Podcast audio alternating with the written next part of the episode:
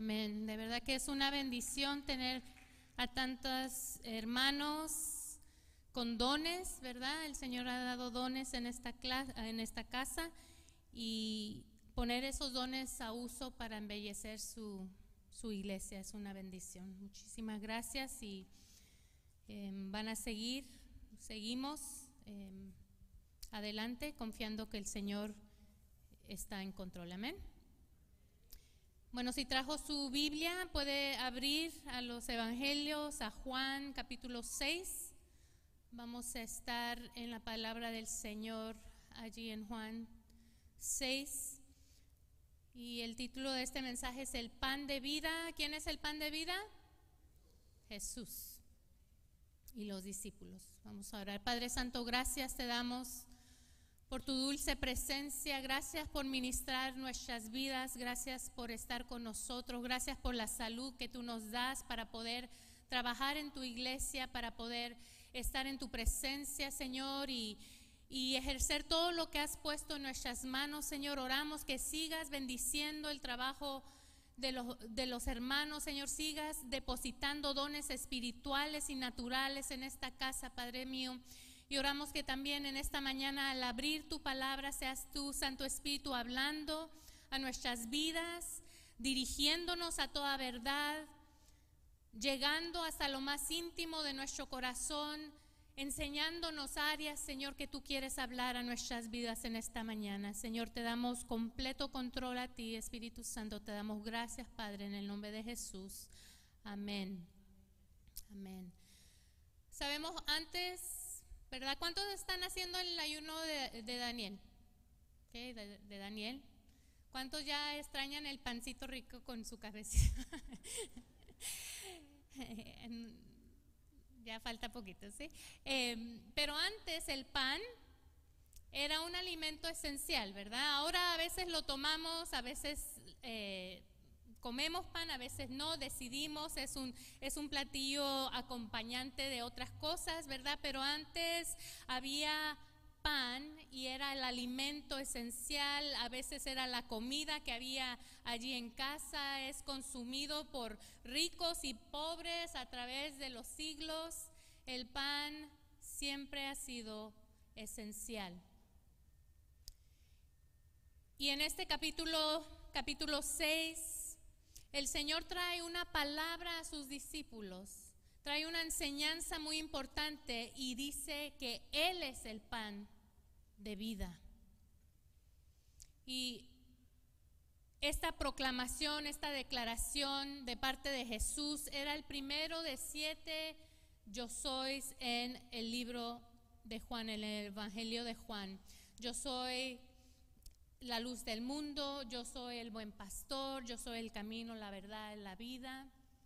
Y esta palabra yo soy es la misma palabra revelada a Moisés ahí en Éxodo 3, donde él declara a Moisés, Moisés pregunta, ¿quién, quién voy a decir que me mandó? O sea, ¿cómo voy a ir? Y, y quién voy a decir que me mandó? Y él dice, yo soy el que soy yo soy el que soy, el Señor Todopoderoso, el Eterno. Y en esta declaración Jesús estaba dando a conocer a sus discípulos su deidad, su control y la necesidad que tenemos nosotros de que Él sea el pan de nuestra vida. Amén. Ahí, ahí en la Biblia, capítulo 6, al principio, hay una alimentación de los cinco mil. Y estos son cinco mil sin contar mujeres, sin contar niños. Empieza, ¿verdad? Este milagro y este milagro también lo vemos, es, era tan poderoso este milagro que lo vemos en, en los cuatro evangelios. Y es esta multiplicación de los alimentos y aquí la persona, eh, la multitud y aún los discípulos dijeron, este es el profeta. ¿Vieron ese gran milagro? ¿Vieron esa multiplicación de pan, de peces, verdad? ¿Vieron lo que Dios hizo, lo que Jesús hizo? Y dijo, este es el profeta que habíamos esperado, que estamos esperando. Moisés nos, dio maná del cielo, ahora está aquí Jesús y está multiplicando, nos está dando pan.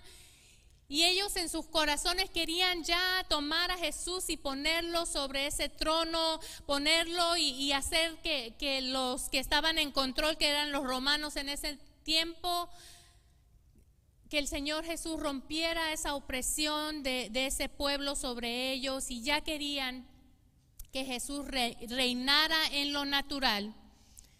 Y Jesús sabiendo lo que ellos estaban pensando, lo que ellos querían hacer, como solía muchas veces hacer, Él se apartó, tuvo su tiempo de oración con su Padre, envió a los, a los discípulos a que tomaran su barca, cruzaran a, al otro lado del mar, a Capernaum.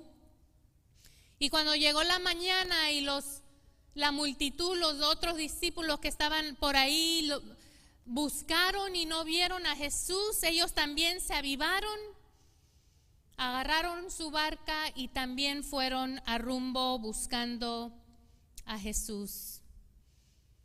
Y cuando lo hallaron, este es la palabra que dijeron ahí en el versículo 25. Dice así, hallándole al otro lado del mar, le dijeron, rabí, ¿cuándo llegaste acá? Respondió Jesús y les dijo, de cierto, de cierto os digo que me buscáis no porque habéis visto las señales, sino porque comiste el pan y os saciasteis.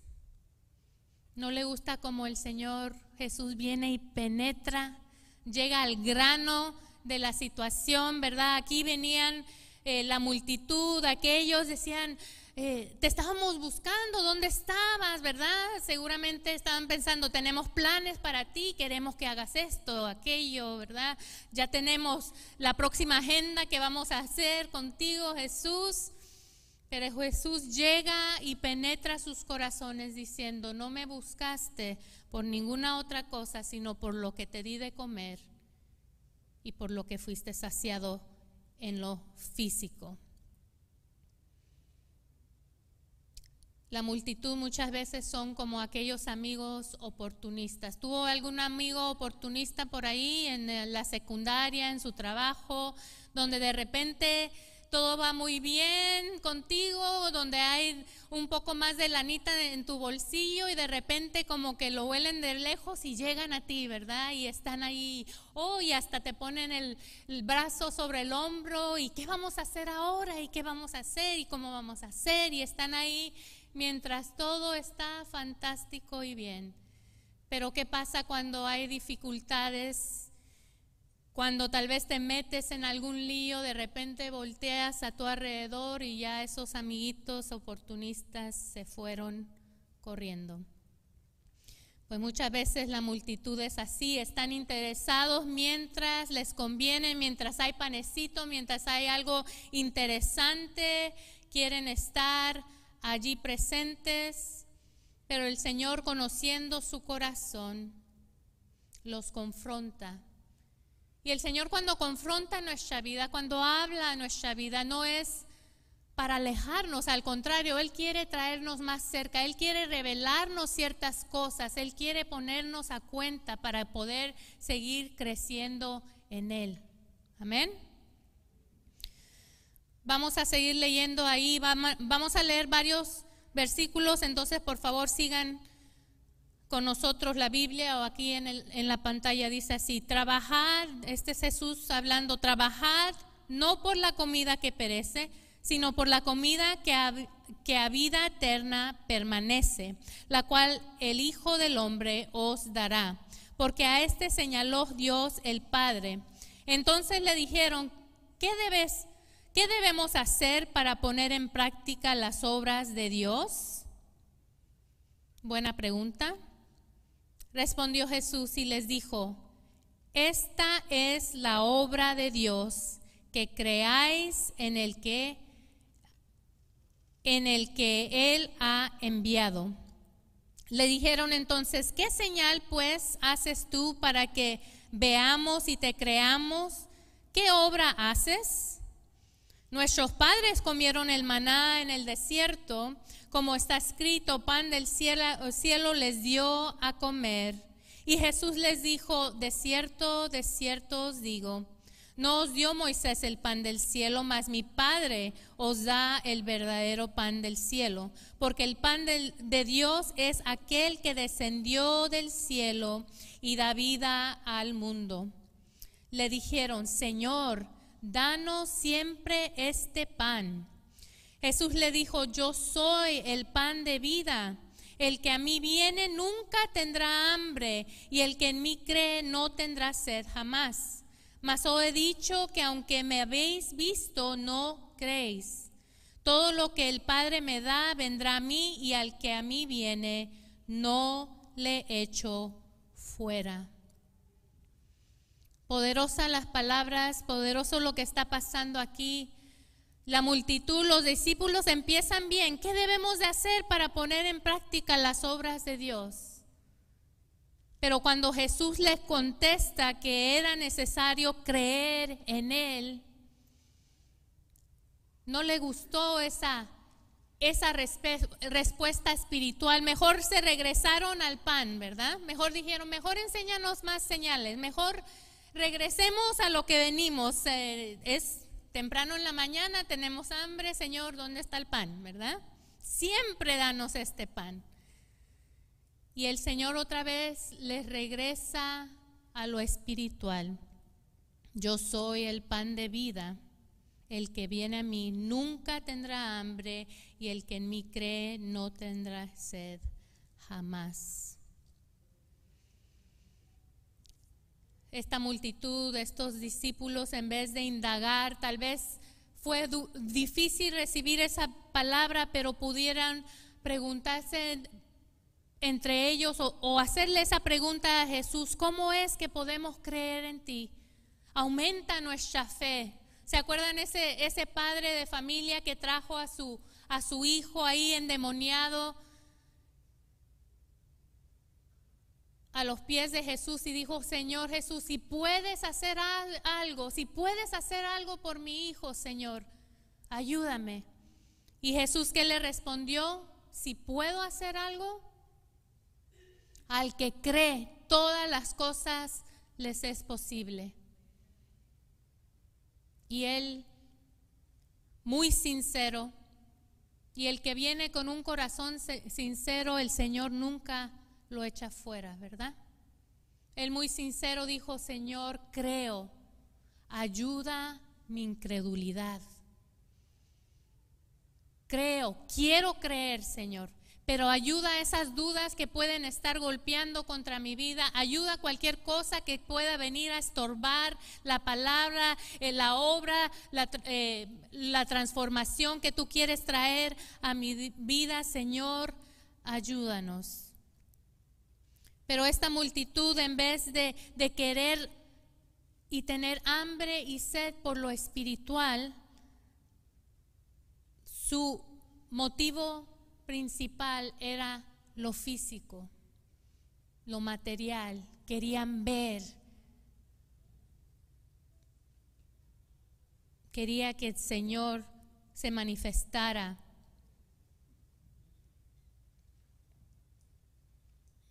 Y vamos a ver ahí lo que pasa, cómo fue la respuesta de estos hombres, de estas mujeres, de estos discípulos cuando el Señor les dijo esta palabra de que Él es el pan de vida. Versículo 41 nos dice y dice así, murmuraban entonces de Él los judíos, porque había dicho, yo soy el pan que descendió del cielo y decía, ¿no es este Jesús el hijo de José, cuyo padre y madre nosotros conocemos? ¿Cómo pues dice esto, del cielo he descendido? Jesús respondió y les dijo, no murmuréis entre vosotros. Ninguno puede venir a mí si el Padre que me envió no le trajere, y yo le resucitaré en el día postrero. ¿Qué fue su respuesta de esta multitud, de estos discípulos? Empezaron a murmurar, empezaron a dudar. ¿Y cuántos sabemos que nada bueno pasa cuando empezamos a murmurar y tener incredulidad? Amén. Y el Señor aún le dice, no murmuren entre ustedes. Les estoy dando esta enseñanza espiritual. Es el Espíritu Santo que nos trae, ¿verdad? Es el, eh, nuestro Padre por su misericordia envió a Jesús. El Espíritu Santo nos lleva a toda verdad, es el que trae convicción a nuestros corazones, pero cuando trae esa convicción, no endurezcamos nuestros corazones, nuestras vidas. Amén. Versículo 51 dice, yo soy el pan vivo que descendió del cielo. Si alguno comiere de este pan, vivirá para siempre. Y el pan que yo daré es mi carne, la cual yo daré por la vida del mundo. Un teólogo escribió que así como Adán y Eva en su desobediencia desobedecieron, tomaron ese fruto del árbol del bien y el mal y ya ellos empezaron a conocer y empezaron su independencia de Dios, ¿verdad? Ahora tenían cierto conocimiento, ahora tenían ciertas cosas, pero sabemos que esa desobediencia les guió a la muerte espiritual y eventualmente física también. Pero aquí Jesús estaba hablando de una obra redentora que Él vino a hacer, que Él, vino a lograr para que nosotros tengamos vida en abundancia y vida eterna en el cielo. Y necesitamos esa comunión. Necesitamos sentarnos a la mesa de Jesús. Necesitamos el pan de vida. En cada momento, en cada circunstancia, invitar a Jesús a la situación, a nuestras vidas, a nuestras mentes continuamente. Una comunión continua con nuestro Jesús. Nadie nos tiene que decir que tenemos que comer, ¿verdad? Naturalmente nos da hambre, ¿verdad? Naturalmente tenemos necesitamos más energía y nosotros saciamos esa necesidad. Pues nuestro espíritu también tiene una necesidad de estar conectado con nuestro Jesús, con el pan de vida. Vamos a continuar ahí estos últimos versículos que queremos leer en, en el capítulo 6. Les acaba de decir, dar esta metáfora, ¿verdad? Tienen que comer de mí, tienen que beber mi sangre, yo les daré vida eterna. Versículo 60 dice, al oír las palabras que él estaba hablando, al oírlas muchos de sus discípulos dejaron, oh, disculpe, Muchos de sus discípulos dijeron, dura es esta palabra, ¿quién la puede oír? Sabiendo Jesús en sí mismo que sus discípulos murmuraban de esto, les dijo, ¿esto os ofende? Pues qué si viereis al Hijo del Hombre subir a donde estaba primero, el espíritu es el que da vida, la carne para nada aprovecha. Las palabras que yo os he hablado son espíritu y son vida. Pero hay algunos de vosotros que no creen. Versículo 65 y dijo, por eso os he dicho que ninguno puede venir a mí si no le fuere dado del Padre. 66. Desde entonces Muchos de sus discípulos volvieron atrás y ya no andaban con él. Un, versículo muy difícil, ¿verdad? Desde ese entonces, muchos de sus discípulos, discípulos sabemos que son aquellos estudiantes, aquellos aprendices que se sientan a los pies de un maestro, que están atentos a sus palabras y no solamente están atentos para escucharlas, sino para saber cómo imitar, para practicarlas, para ponerlas por obras. Y dice aquí en este versículo que desde ese momento muchos de sus discípulos volvieron atrás y ya no andaban con él. Decidieron alejarse. Versículo 67 y dijo, dijo, dijo entonces Jesús a los doce, ¿queréis acaso iros también vosotros? Le respondió Simón Pedro, Señor, ¿a quién iremos? Tú tienes palabras de vida eterna. Y nosotros hemos creído y conocemos que tú eres el Cristo, el Hijo del Dios viviente. Dos grupos de discípulos están presentes aquí. Aquellos que recibieron la palabra y era una palabra difícil de, de tragar para ellos. Ellos tenían un concepto de quién era Jesús y no querían aceptar la enseñanza espiritual. Ellos dudaban y aún murmuraban de lo que él estaba diciendo. Aún Jesús les confronta, o oh, esto les ofende. Y al fin ellos decidieron apartarse. Pero tenemos el otro grupo de aquellos que están consagrados, de aquellos que están comprometidos con Jesús. Aquellos discípulos fueron estos doce, ¿verdad? Sabemos que uno, pues, fue Judas el que le entregó. Pero estaban aquí Pedro y algunos, los once otros, diciendo, Señor, ¿a quién iremos? Eres tú el que tienes las palabras de vida eterna. Y considerando este pasaje, quiero que consideremos tres cosas. Primeramente, los discípulos comprometidos ponemos nuestra fe en Cristo y le conocemos. Los discípulos ponen su fe en Cristo y le conocen. Versículo 69 nos dice ahí, y nosotros hemos creído, esto es Pedro hablando, Señor, nosotros hemos creído y conocemos que tú eres el Cristo, el Hijo del Dios viviente, esta gran revelación a Pedro, ¿verdad? Y esa palabra allí conocemos, conocer en el original, en el griego, es ginosco y habla de una experiencia personal.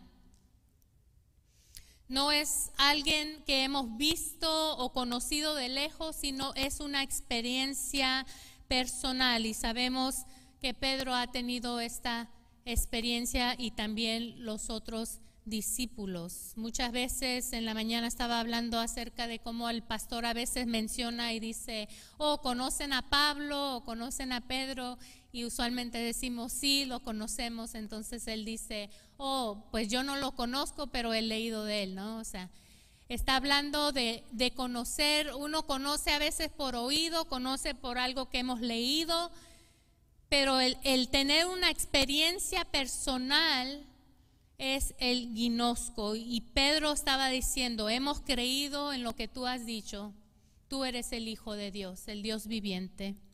No solamente hemos creído, pero te hemos conocido. Estaba escuchando la radio y escuché a esta pastora contando una historia que una anécdota que le sucedió en Israel. Y ella tiene raíces uh, de judíos, raíces judíos. Y cuando ella estaba ahí en un, en, un, hotel, estaba sentada, de repente vino un rabino a sentarse junto, un rabí, a sentarse junto a ella y le empezaron a hablar, empezaron a tener esta conversación. Empezaron a hablar eh, de, costumbres, de tradiciones ah, del judaísmo, pero de repente llegó a un, a un punto en su conversación donde ella dijo, bueno, yo soy tengo raíces judías, pero yo soy judía mesiánica porque yo creo en Jesucristo como mi Salvador, como mi Mesías. Y en ese momento el rabí dijo, oh, dame 10 minutos para que yo te convenza lo contrario. Entonces ella, ¿verdad? Me imagino que Dios, excuse me, ¿no? excuse me. Y dijo, yo te puedo dar 20 minutos, pero tú nunca me vas a convencer que Jesús no es el Mesías, porque yo lo conozco, yo sé lo que Él ha hecho en mi vida, yo sé lo que Él ha transformado, lo que ha hablado, yo lo conozco por su palabra, creo eh, lo que Él dice, quién, quién Él es, y también no solamente lo he escuchado de lejos, yo lo conozco de cerca, es mi Señor y mi Salvador. Y así nosotros tenemos que tener esa seguridad también de que nosotros conocemos a nuestro Salvador. Amén. Segunda de Timoteo 1:12, Pablo aquí lo, lo confiesa, lo acerta. Esto, aún estando en la cárcel, tenía esta certeza Pablo y dice así la palabra del Señor, por lo cual asimismo padezco esto, pero no me avergüenzo porque yo sé a quién he creído y estoy seguro que es poderoso para guardar mi depósito para aquel día. Pablo dijo, estoy aquí en la cárcel, estoy pasando necesidad, estoy sufriendo un poco, pero esto no me avergüenza, no me avergüenzo del Evangelio, ¿verdad? No me avergüenzo porque yo sé a quién he conocido. Yo sé, yo sé. Y también confiaba que el Señor era fiel y que Él iba a guardar su fe, que Él lo iba a guardar hasta el último día, ese depósito, iba a guardar su alma, iba a guardar su ser hasta el día que Jesús lo llamaba a casa en el cielo. Amén. Entonces los discípulos ponemos nuestra fe en Cristo y le conocemos. Y una de nuestras oraciones en estos 21 días ha sido, Señor, queremos conocerte más. Queremos acercarnos más a ti, Señor. Revélate más a nosotros. Cambia. Revela aquellas áreas que necesitamos eh, dedicar y, entregarte, Señor. Queremos más de ti. Los discípulos comprometidos, número dos, tienen comunión continua con Jesús. Tienen comunión continua, ese alimento, esa necesidad, sabemos como nuestro cuerpo necesita alimento físico, nuestro espíritu. Si somos hijos de Dios, nuestro espíritu también necesita estar conectado con Jesús diariamente, momento por momento.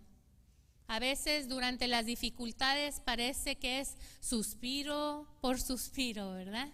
En cada momento, en cada decisión, invitemos la comunión de nuestro Señor Jesús a llegar a esa necesidad y llegar y conectar y tener comunión con Él. Juan 15, 5, Jesús hablando dice, yo soy la vid, vosotros los pámpanos. El que permanece en mí y yo en él, este lleva mucho fruto, porque separados de mí nada podéis hacer. Un pámpano, si lo cortamos y lo desechamos, ¿puede producir algo? No, tiene que estar conectado a la vid, tiene que estar conectado al, al, source, ¿verdad? Tiene que estar conectado a donde está su alimentación. nuestra alma, nuestro espíritu también tienen que estar continuamente conectados con Jesús. Versículo 9 al 10 nos dice así, como el Padre me ha amado, así también yo os he amado. Permaneced en mi amor. Si guardareis mis mandamientos, permaneciereis en mi amor, así como yo he guardado los mandamientos de mi Padre y permanezco en su amor. El Señor no solamente quiere esa comunión, quiere que participemos de Él, pero que también pongamos su palabra en práctica, le obedezcamos. algo más que debemos de considerar mientras hablamos de Jesús como el pan de vida, es la importancia de sentarnos a la mesa, a la cena del Señor. Una vez al mes tomamos los elementos, el pan, el jugo, nos sentamos y es algo simbólico.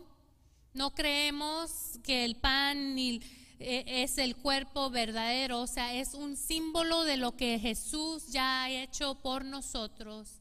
Y el jugo de la vida, esa sangre que fue derramada, pero hay poder al sentarnos a la mesa, a recordar, a tomar para nuestras vidas esos beneficios que tenemos por ese gran sacrificio que Jesús hizo en venir a la tierra, en vivir y ser tentado y aún eh, maltratado en esta vida, en, en padecer esas tentaciones también como usted y yo para saber lo que era estar, ¿verdad?, en este mundo pero sin pecado y al fin dar su vida en rescate por nosotros. Es un acto espiritual que hacemos cuando nos sentamos a la mesa del Señor. Cuerpos enfermos son sanados, recibimos libertad, recibimos dirección del Espíritu Santo para seguir viviendo una vida que le agrada a nuestro Dios. Les contaba al servicio de la mañana una historia eh, cuando yo iba al catecismo. ¿Cuántos fueron al catecismo? Los, papás nos mandaron, ¿verdad?, al catecismo. y me recuerdo muy bien em, un momento ahí con las monjas. Era una de las monjas muy amables, no, no a las que tenemos que correr porque andan ahí con la varita, ¿verdad? Pero muy linda la señora, eh, la monja, y ella nos sentó, estábamos como en segundo grado, un, grupito de nosotros, y nos llevó al altar y si conocen la iglesia eh, católica tiene una cruz y abajo hay como una, una cajita, un pequeño tabernáculo que cuando bendicen los elementos eh, los ponen allí. Y ella decía, hizo una pregunta y dijo, ¿quién, sabe quién está ahí en, esa cajita? Y entonces ahí eh, dudosamente levanté la mano y dije, Jesús. Y dijo, sí, Jesús, ¿verdad? Y nos empezó a explicar la creencia de los católicos de que cuando ellos bendicen el pan, ellos literalmente creen que se ha convertido en el cuerpo de Cristo. Pero e, esa impresión siempre se me quedó en la mente. Em, Jesús en, en una caja y a veces no los que estamos en esta iglesia, pero otros cristianos de otras iglesias, ¿verdad? A veces vivimos y viven como tener a Jesús en esa cajita. Y vienen a la iglesia los domingos y participan y toman el, pan si es Santa Cena, pero después quieren poner a Jesús otra vez en su cajita, darle un besito, adiós, te veo la próxima semana y salir de estas puertas y vivir como ellos quieren. Entonces, esa no es una comunión diaria, continua con nuestro Dios. El Señor nos manda a permanecer, a continuamente habitar con Él, tener comunión con Él, sentarnos a la mesa con Él. ¿Cómo es que nos mantenemos en nuestro matrimonio? Vemos a nuestro cónyuge una vez a la semana y después nos ponemos de, acuerdo, nos ponemos a cuenta. Es un diario comunión, ¿verdad? Y los es, es un compromiso, ¿verdad? Están muy callados. ¿Dónde están los enamorados? A ver, ¿quién dice amén? Es un compromiso todos los días. Nos hablamos, compartimos, nos queremos, ¿verdad? Nos servimos unos a otros.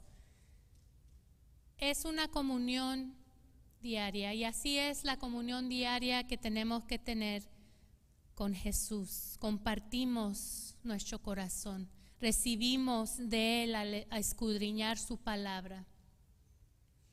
Tenemos que sentarnos a los pies de Cristo y no tenerlo solo como una religión en una caja o en, los, en las áreas donde yo quiero rendir, pero hay algunas que quedan escondiditas para que nadie las vea. Lo tercero, los discípulos comprometidos, permanecemos firmes y perseveramos. Tercero, los discípulos permanecen firmes y perseveran. Los discípulos en esta multitud, ahí lo vemos, ¿verdad? Dura es esta palabra. Dura, no la entiendo, no la acepto, no puedo, no, no, no lo puedo captar. Y Jesús les dice, ¿esto les ofenda? ¿Les ofende esto? ¿Les ofende? Por eso andan murmurando y andan sin fe porque están ofendidos. ¿En algún momento has sido ofendido de Dios, por Dios?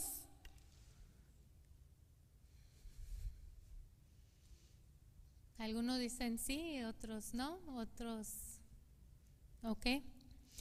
¿Algún momento han tal vez recibido un no a una oración que ustedes decían, sí, Señor, es que sí, es que esto es lo mejor, Señor, es que esto es lo que necesito, este es el camino, Señor, este trabajo, esta relación, esta cosa aquí, Señor, si haces esto. Y, ahí andamos tratando de hacer el trueque con Dios, ¿verdad? Si haces esto, yo te voy a servir todos los días de mi vida me voy a levantar a las 4 de la mañana, ¿verdad? Pero a veces la respuesta es no. Todo lo que el Señor le manda hacer le agrada. Cuando el Señor nos manda perdonar a aquella hermanita, a aquel hermanito, a su cónyuge, Señor, pero estoy ofendida. Señor, pero no sabes cuánto esto me dolió. Y, y sí, hay situaciones muy dolorosas que pasamos. No lo no los negamos ni, ni lo, lo ponemos en, en bajo. ¿Sí me escuchan? Ahí está. Hay un, hay un dicho por ahí eh, en las escuelas eh, y a veces, de vez en cuando, uno de mis hijos decía, that's offensive. Eso es ofensivo. Y de repente era un hábito y decía, that's offensive. Or I'm offended. Y entonces llegué al punto que le decía, pues no te ofendes, no te ofendas. That's offensive. I'm offended, pues no te ofendas. ¿Verdad? A veces nosotros tomamos ciertas cosas y nos ofenden. Y si tenemos dificultad, vengamos, entreguemos eso al Señor, pidámosle que Él sane esas ofensas, que nos ayude a perdonar, que nos ayude a hacer lo difícil que Él nos está mandando a hacer. ¿Qué tal Jonás cuando Dios lo mandó a sus enemigos de Nínive? ¿Fue ofensivo para Jonás ese mandato? Tan ofensivo que corrió de la otra forma, ¿verdad? Corrió de para el otro lado. ¿Qué tal Pedro cuando abre su boca, cuando no tiene que abrirla? Y dice cosas y llegó el tiempo donde Jesús le reprende en frente de los otros discípulos. Jesús, ¿cómo pudiste hacer eso a Pedro? Todos los otros discípulos miraban a Pedro y lo tenían acá. ¿Verdad? ¿Se hubiera ofendido? ¿Me hubiera ofendido? Marcos 8:33 dice, quítate de, delante de mí, Satanás, porque no pones la mira en las cosas de Dios, sino en las de los hombres. Así quedó Pedro, ¿verdad? Pero ¿será que Dios nos revela que habla nuestra vida, que a veces llega a esos lugares que decimos, Señor, pero esto duele? pero es que no has visto lo que está pasando, pero es que yo sé lo que está mejor, yo sé que eso es lo mejor, Señor. ¿Qué está pasando aquí? ¿Qué tal Juan el Bautista que estaba en la cárcel, seguramente esperando que Jesús hiciera algo para librarlo? Seguramente los discípulos de Juan también estaban esperando algo, tanto que ellos fueron a Jesús y dijeron, ¿eres tú el Mesías? ¿Eres el que estábamos esperando o tenemos que esperar a otro? Mateo 11, 4 al 6 nos dice así.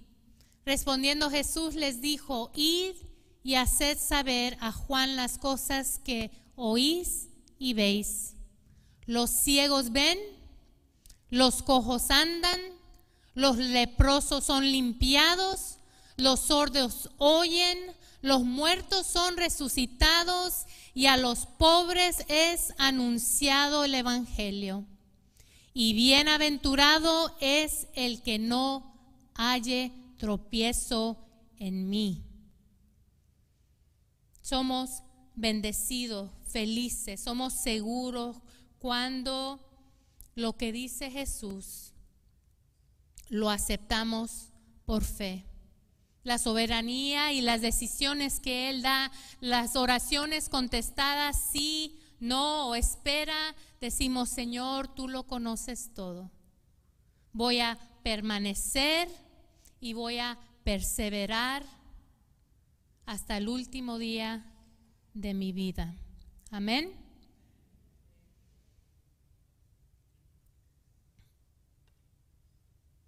Quiero terminar con esta palabra. Ha sido dura la palabra de este día a nuestros corazones. El Señor habla a veces porque tiene que sanar ciertas áreas, tiene que confrontar ciertas actitudes, tiene que hacer y seguir haciendo esa obra transformadora para que seamos esos discípulos que permanecen, que día a día tienen comunión con Él y que no solamente creemos, pero lo conocemos personalmente. Estamos dispuestos a hacer la voluntad del Señor aun cuando es difícil de entender, aun cuando no nos gusta la respuesta, aun cuando duele la situación, podemos seguir diciendo sí a nuestro Dios. Porque como Pedro dijo, ¿a quién iremos? ¿A quién iremos, Señor? Iremos de iglesia en iglesia, iremos de de cosa en cosa, de relación en relación, tratando de saciar, tratando de agarrar, tratando de averiguar. No, ¿a quién iremos si tú solamente tienes palabras de vida eterna? Eres tú la respuesta.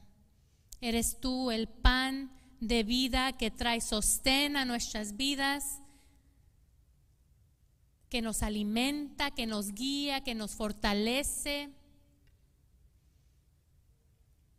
El pan verdadero, el Dios verdadero. Quiero terminar con este versículo mientras el grupo de alabanza pasa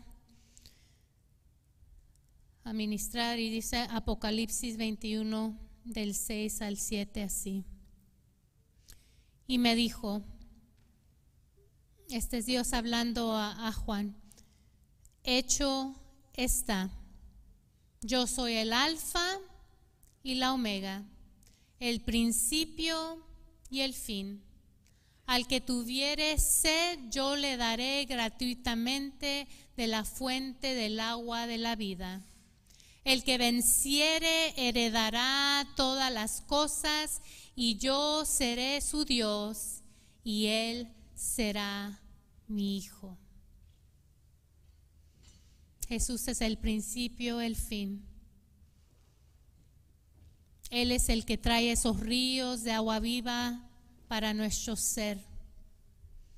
Él es el que sacia esas necesidades. Aún pensamos a veces si queremos ir y hacer y deshacer, pero sentémonos a los pies de Cristo.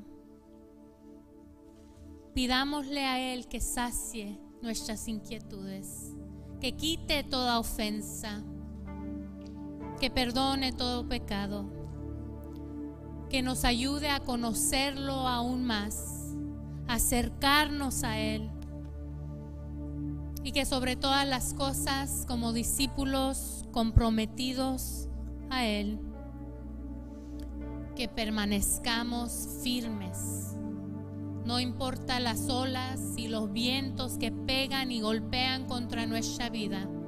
Queremos permanecer firmes hasta el fin. Y si este eres tú en esta mañana, ¿por qué no se pone de pie? Para responder a la palabra del Señor. Primeramente, si no has hecho una, oración invitando a Jesucristo a su vida, este es el momento de hacerlo. Es el pan que verdaderamente sacia. Es el buen pastor. Es el camino, la verdad, la vida. Nadie puede venir al Padre si no es por Él. Señor, oramos en el nombre de Cristo Jesús.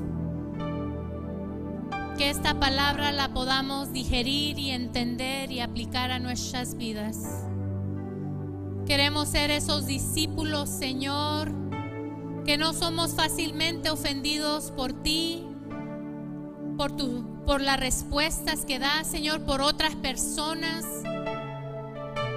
Que no somos ofendidos cuando nos dices que tenemos que perdonar, cuando nos enseñas áreas que tenemos que rendir a ti, Señor, cuando nos confrontas, es porque tú nos amas y tú quieres guiarnos a una vida abundante aquí en la tierra y al final vivir una vida eterna contigo, Jesús. Para aquellos que no han hecho esa oración, repitan después de mí, Padre Celestial. Gracias por mandar a Jesucristo, por morir por mis pecados. Yo creo en Jesús. Me arrepiento de mis pecados. Te pido perdón. Ayúdame a vivir una vida que te agrada. Espíritu Santo, ven a mi corazón. Llena mi vida de tal forma que puedo caminar en el espíritu, en el espíritu y no complacer los deseos de la carne.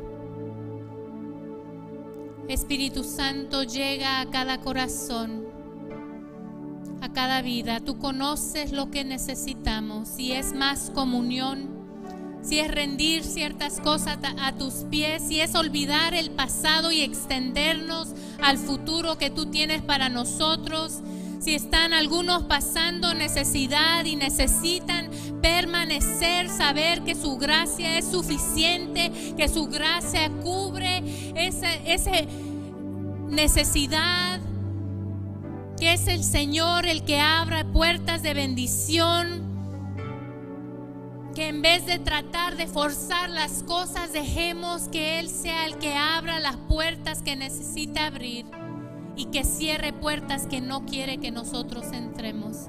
Señor, rendimos todo a tus pies. Rendimos todo a tus pies, Señor. Ayúdanos a entender. Ayúdanos a permanecer.